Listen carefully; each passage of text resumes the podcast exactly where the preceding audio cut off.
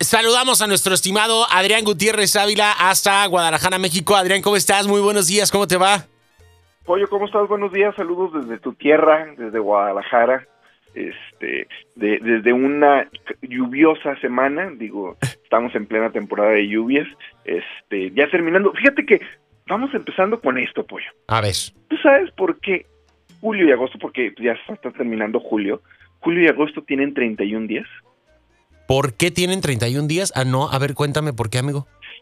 Mira, Julio, Julio César, el famoso emperador romano, ahí por ahí del año 46 antes de Cristo, dice, pues vamos a modificar el calendario, porque el calendario que usamos pues empieza en marzo y pues como que está desalineado porque los egipcios tienen un calendario más exacto que empieza este cuando cuando en enero vamos a decirlo así. Entonces vamos modificando, entonces este, ellos modifican el, el, calendario que se llama el calendario juliano, ahora usamos el calendario gregoriano, este, pero es muy parecido al, juliano, este, porque este, no quedaba exacta la, la, Semana Santa en el juliano, entonces como, como ya era, se nos regíamos bajo el mundo cristiano, pues se modifica al, gregoriano, pero bueno, entonces él hace el calendario, el calendario ya queda bien bonito y, y dice, bueno, oiga, señor don Julio, pues ¿por qué no le ponemos a un mes este su nombre pues porque porque es un gran él no fue emperador era un este un, gran personaje de Roma pero no, no, no fue coronado emperador entonces por qué no le ponemos al mes 7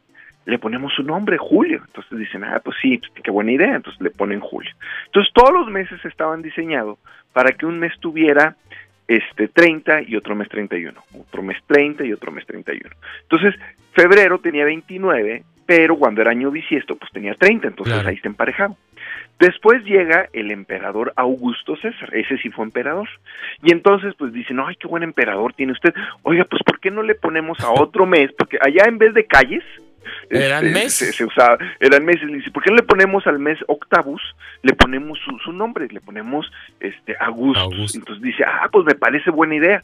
dicen, pero no, pues ¿cómo usted va a tener menos días que, Julio César? Si, si usted es igual de grande que Julio César, pues también agosto tiene que tener 31, días igual que Julio. Entonces dice, bueno, ¿y cómo le hacemos? No, pues ya saben, hay que quitarle a febrero un día que tenga 28, lo, lo pasamos a cada 31 y que cuando sea año bisiesto, pues que febrero tenga 29. Entonces esa es la historia de por qué a julio y agosto, que eran séptimus y, y, octavus, así se llamaban los meses, que se convirtieron en julio y en, y en, y en agosto, y este y tienen 31 los dos. Fíjate y qué interesante. Fue febrero. fue febrero. es lo que te iba a decir. Yo sabía que, que estos dos nombres venían de, de, de, estos personajes, pero no sabía esta cuestión de esta rivalidad y esta cuestión de, de pues no rivalidad, sino la situación del viven en, diferentes, pero era pero pero al final de cuentas si era si era una rivalidad en un sentido cronológico distinto, es porque este va a tener más que yo, ¿no? Entonces este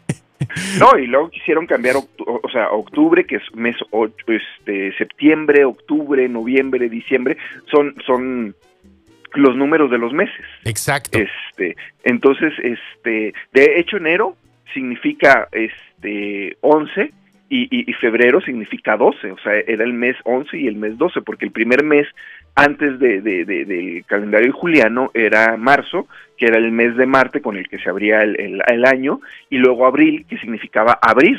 O sea, es, wow. Entonces, eh, eh, te digo, enero a lo mejor pensamos que es el mes 1, era el mes 11 y febrero era el mes 12. 12. Entonces, hubo otros emperadores que quisieron ponerle sus nombres a, otros meses, pero no funcionó. Imagínate, enero, febrero, Adrián. Sí, sí, sí.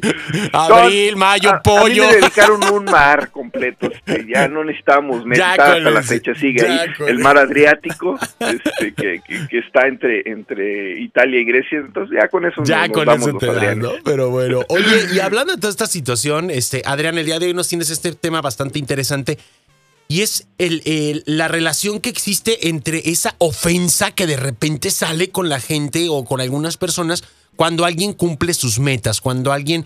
Y que a veces el cumplir ciertas metas no significa un gran éxito. A lo que voy es, eh, no sé, alguien puede estar haciendo una dieta y baja mm, tres libras esta semana y puede haber alguien que se moleste por eso.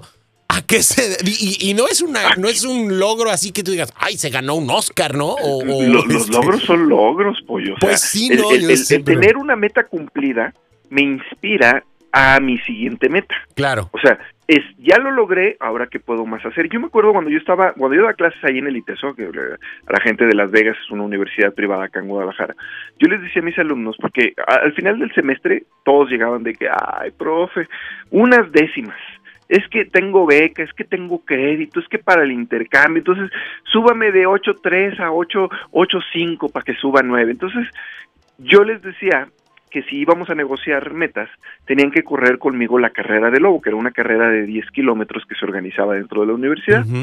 Y todos decían, no, ¿por qué, profe? Si yo ni hago ejercicio yo fumo, yo, para que tengas buenos hábitos. Y después de que acababan la carrera, me decían, oye, yo nunca creí que pudiera cargar una carrera de 10 kilómetros, ¿qué más puedo hacer? Entonces, esa es la pregunta que nos lleva, cuando nosotros logramos una meta, por más pequeña que sea, es, híjole, lo pude hacer cuando yo creía que no podía. O sea, la gente que, por ejemplo, tiene sobrepeso y que nunca ha hecho ejercicio, cuando empieza a hacer ejercicio tres veces a la semana, aunque sea solo caminar media hora, de repente dicen, es que yo creía que no podía hacer ejercicio y ahora veo que puedo, entonces ahora que sí. O, dejar el refresco, ¿no? Este que a lo mejor o dejar el pues, refresco. Me aventaba un refresco día o dos o uno de dos litros este diario y ahora le van bajando, son pequeños son pequeñas metas que todas tienen pequeños logros que, tienen su valor, ¿no? Exacto. Pero de repente nos sentimos mal y, y, no, no, es que se trate de que nos pidan una disculpa o que nosotros tengamos que ofrecer una disculpa, pero de repente nos sentimos mal porque hay gente que, por, sobre todo cuando empezamos a vernos diferentes, a sentirnos diferentes, cuando nosotros logramos metas cambiamos nuestra actitud. Nosotros vibramos en frecuencias. A mí sí me gusta el deporte, pues voy a tener amigos que les guste el deporte. Si a mí me gusta la música, voy a tener amigos que, que les guste la música. Si a mí me gusta no hacer ejercicio, tener una vida sedentaria, este, quejarme de todo el mundo, este, voy a tener amigos que son muy similares a, a, a mí. Entonces, si yo de repente cambio o modifico, o sea, por ejemplo, yo me junto con personas que les gusta tomar, que les gusta comer mucho, que tienen sobrepeso y que, que no la pasamos, porque yo he visto de que ya llegaste a los 100 kilos, no, vez no, pero pues ahí voy, estoy en 98 y hasta se sienten orgullosos. Yo me acuerdo un tío que decía que cuando uno, cuando decían su peso, decía, no, yo peso 4, yo peso 5, yo peso este 3, y eso significaba que pesaban 3 kilos arriba de 100 o 4 kilos arriba de 100. Y por ejemplo, en, en Río Verde, en mi ciudad natal, hay una liga que se llama, una liga de fútbol que se llama 40-90. ¿Qué quiere decir eso? Que tienes que tener más de 40 años y pesar más de 90 kilos para poder jugar en ella. No, bueno. Entonces yo decía, bueno, pues, yo doy los 40, pero no doy los 90. pero doy los 90. Ni, ni, ni, o sea, bueno, ni de chiste no, porque siempre ando sobre 85, porque soy alto, mido un 84, entonces siempre estoy sobre 84, 85, 86 kilos, pero no, no, no doy los 90. Este, entonces, eh, de repente empiezas a hacer ejercicio, este, o empiezas a sentirte bien porque tienes un proyecto, o porque te está yendo bien en el trabajo, o porque tienes pareja nueva, y pues lógicamente cambia toda tu actitud. O sea, ¿cuántas veces no nos damos cuenta que algo bueno le pasó a alguien sin que nos diga simple y sencillamente porque lo ves sonreír, porque lo ves más activo, lo ves más con pila? Y entonces si estás en la sintonía con los otros que están atrás, pues de repente empiezan a decir, no hombre, pues este, hay dos sopas, como decimos uno, o los contagias y dicen, yo quiero ser como, o sea, yo quiero estar como tú, yo, me inspiras, entonces yo quiero seguir tu ejemplo, eh, pásame tu, tu, tu, ejercicio, pásame eh, qué estás haciendo en esto, o te empiezo a criticar, o sea, te empiezo a decir, no, pues es que ya se cree mucho, este, ya no nos habla, ya, ya no nos junta. Yo me acuerdo, este, eh, el deporte favorito de mi familia, acuérdate que yo siempre uso mi familia para no meterme en líos, más que con ellos. para no meterme en familias de nadie. sí, el deporte consentido de mi familia Gutiérrez era criticar a los ausentes. O sea, siempre el que, el que no estaba, se lo acababan y yo decía, ¿por qué, hombre? Pues sí, sí. Y cuando estaba lo querían mucho, entonces, este, eh, cuando, cuando eso pasa, empiezan a criticar, no, es que ya no se quiere juntar con nosotros, es que desde que está flaco ya no, ya no le entran las tortillas, y cuando viene le hacen la comida, vamos a hacerle comida con mucha grasa y con mucha tortilla. Para que coma, ¿Cómo nos dejó? O sea, este, para que se le quite, el que ya dejó de tomar y, y, y, este, y pues ya no se junta con los amigos porque pues los amigos está, está haciendo ejercicios, está juntando con otras gentes y, los amigos pues nada más tomaban. Entonces es así como, no, pues vamos a hacer una super borrachera, pues, para que, para que vuelva al redil, o sea, ¿cómo se nos fue? Entonces pareciera que el éxito estas pequeñas metas, medianas metas o grandes metas, pareciera que ofenden a otras personas y que nosotros tendríamos que pedir perdón por modificar nuestro comportamiento, por modificar nuestro, nuestra forma de ser y sentirnos superiores o estar mejor que los demás. Y la conclusión, porque dices tú, bueno, ¿y a dónde va todo esto? Es que tú no debes de pedir perdón por nada. Sí, tampoco tienes que decirle a, los otros, porque de repente hay muchos de que no, es que yo, yo les voy a decir, o yo les digo que, que, coman bien, o yo les digo que, que, que, se pongan las pieles. No, no les tienes que decir. Si tú eres un buen líder, vas a inspirar.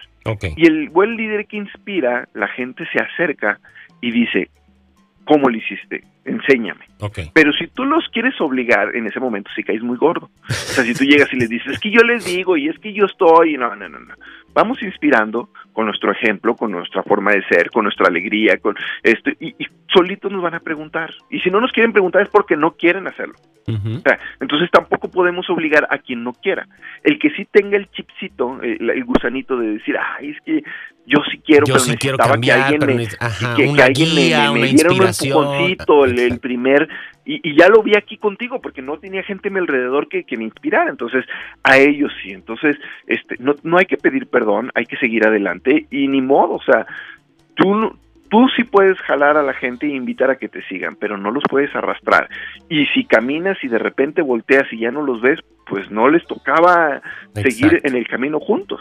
Exacto. Y que en este periodo de, de, pandemia ha sucedido muchísimo, amigo, porque hay quienes han utilizado todo este tiempo de manera eh, productiva, eh, creciendo, eh, evolucionando en procesos de, transformación interna, externa, y hay gente que no. Y entonces viene esta desvinculación, ¿no? Este, y de repente eh, y a lo largo de la vida, ¿no? Te vas dando cuenta, como bien lo dices, que hay personas, que hay amistades o incluso familia, pues que se va haciendo a un lado y, uno debe de continuar eh, con el camino. Creo que también aquí un factor a destacar es que si uno tiene una meta establecida, eh, no distraerte o no dejarte enganchar por las personas que, que, de repente no quieren evolucionar, no quieren cambiar o que critican el hecho que tú lo estés haciendo, porque a veces, pues también puede ser ahí este como como como que te enganchas, ¿no? Este, o como que te atoras, vas caminando y te dan el jalón por, este, eh, por el hecho de que dicen,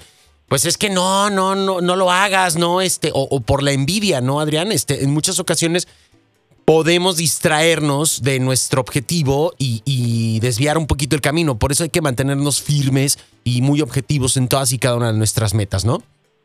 Sí, y, y, lo, sobre todo, mira, muchas veces es por envidia, pero también muchas veces es por protegernos. Claro. O sea, muchas veces la gente, eh, cuando nosotros tenemos eh, alguna nueva aventura, acuérdate que el, miedo más grande después de la muerte, de bueno, el miedo más grande que tiene el hombre es, a la muerte, pero la muerte se traduce en incertidumbre, o sea, si nosotros supiéramos exactamente que cuando nos morimos a dónde vamos, pues tendríamos la certeza de decir, bueno, pues no hay bronca si nos morimos, pero tenemos cierta duda de qué va a pasar después de la muerte. Entonces la incertidumbre es el peor miedo que tienen las personas, la incertidumbre de un nuevo trabajo, la incertidumbre de una nueva ciudad, la incertidumbre de una nueva pareja, la incertidumbre de casarnos, la incertidumbre de divorciarnos, todo eso nos da miedo. Nosotros buscamos naturalmente lo conocido y que nos dé seguridad. Entonces, la gente evita que nosotros pasemos por las incertidumbres. O sea, cuando nos dicen, oye, es que no te vayas a arriesgar con el negocio, es que a lo mejor te va a ir mal y a lo mejor